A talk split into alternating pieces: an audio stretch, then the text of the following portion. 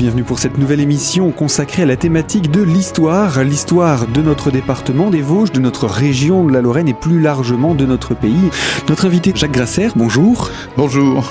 Alors je rappelle, vous êtes agrégé d'histoire. Mmh. On a parlé euh, du peuplement, hein, de la partie, euh, durant cette période gallo-romaine, de la partie de notre territoire. Mmh. Alors euh, cette époque gallo-romaine et cet empire romain va petit à petit cesser son action d'un point de vue entre guillemets euh, politique. on est à quelle période? Alors, progressivement, euh, on va avoir une entrée de, des, des, peuples euh, que l'on appelle barbares, c'est-à-dire les, ceux qui sont en dehors de, des, des limites de, de l'Empire romain. On, on est déjà dans la période de la paix romaine? Oui, on est dans la paix romaine jusque, on va dire, jusqu'à la fin du deuxième siècle. Et puis, c'est à ce moment-là que l'on va commencer à avoir des incursions euh, de bandes armées qui viennent en particulier de, des provinces de, de Germanie. alors, il faut pas imaginer non plus que c'est tout le temps des, des peuples entiers. Euh, hein, on a l'idée des migrants aujourd'hui, euh, des peuples entiers qui, euh, qui s'en vont pour des raisons qui sont d'ailleurs toujours en discussion. On ne sait pas trop pourquoi. Il y a eu cette poussée en direction de, de l'Ouest, peut-être raison de déplacement de populations plus lointaines, peut-être raison climatique, etc. Enfin bref, les historiens en sont toujours à discuter là-dessus. Ce que l'on constate, c'est que progressivement, il y a une interpénétration de ces milieux humains, qu'il y a de plus en plus de populations euh, hors des limites de l'Empire qui viennent s'installer à l'intérieur de l'Empire, ne serait-ce que pour faire du commerce, par exemple, hein, euh, et puis euh, s'enrôler aussi dans les services de l'Empire romain. Au IIIe siècle, la, la, plus grande partie des légions romaines sont formées de soldats venant de ces populations hors Empire. Hein, c'est-à-dire des mercenaires. barbares, en fait. Hein voilà, des barbares.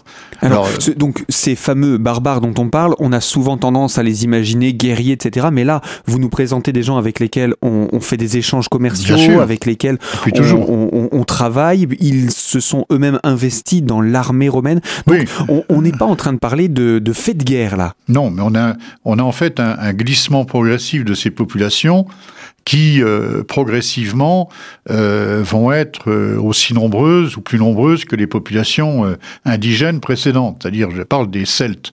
Et donc euh, on a effectivement quelquefois des expéditions armées, hein, ça c'est pas le pays des bisounours non plus, mais bah oui, puisque à partir du moment où vous avez des gens qui arrivent relativement nombreux, ils veulent se faire une place, et donc si on se fait une place, forcément on prend la place de quelqu'un, éventuellement de, de quelqu'un qui était là.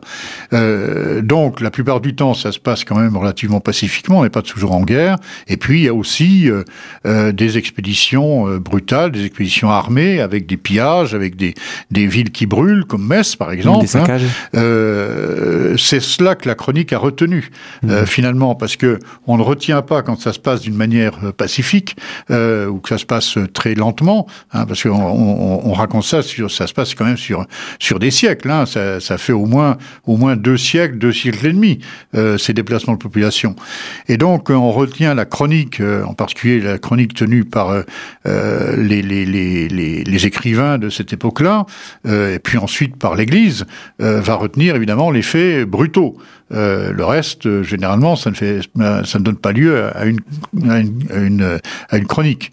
Et donc, on va avoir euh, progressivement donc cette parcellisation de l'empire jusqu'au moment où cet empire politique à de souffle euh, va s'arrêter de tourner.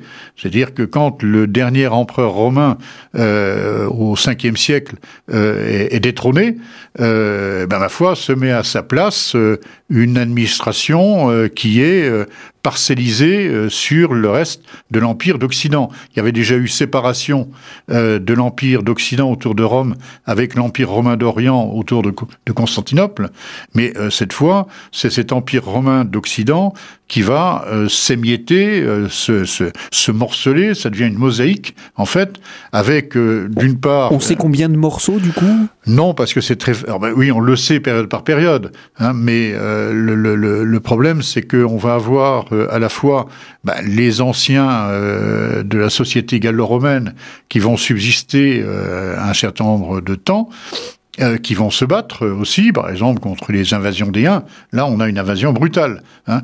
Une invasion brutale, mais qu'il faut aussi le modérer. Hein. Euh, le, chef des Huns, Attila, euh, euh, s'est marié avec une, une, une princesse d'origine romaine. il parlait, semble-t-il, latin. donc, c'est pas non plus une chevauchée fantastique depuis le fin fond de l'Asie jusqu'à jusqu'aux plaines de, de, de l'Île-de-France. Hein. C'est pas exactement C'est vrai qu'on a l'impression de voir les éléphants débarquer. Oui, mais parce que on retient encore une fois toujours les événements euh, spectaculaires et guerriers. Hein, euh, c'est ça qu'on retient. Mais euh, donc on va avoir euh, des, des, des, peuples, des populations qui vont euh, progressivement prendre le dessus et euh, qui vont s'organiser euh, autour de leurs hommes forts, euh, de leurs souverains. Hein. On a par exemple l'arrivée des Francs, hein, nord de la France essentiellement, Belgique, etc. on va avoir les Burgondes, donc ils vont fonder un, un territoire qu'on appelle la Bourgogne aujourd'hui.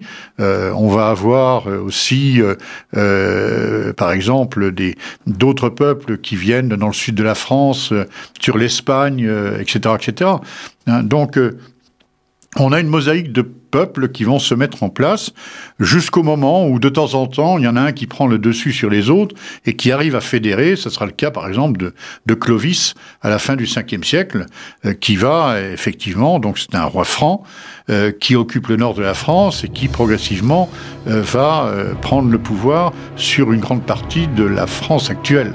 Mhm. Voilà. Et donc voilà pour la fin de la période de l'Empire romain et de son impact sur notre territoire.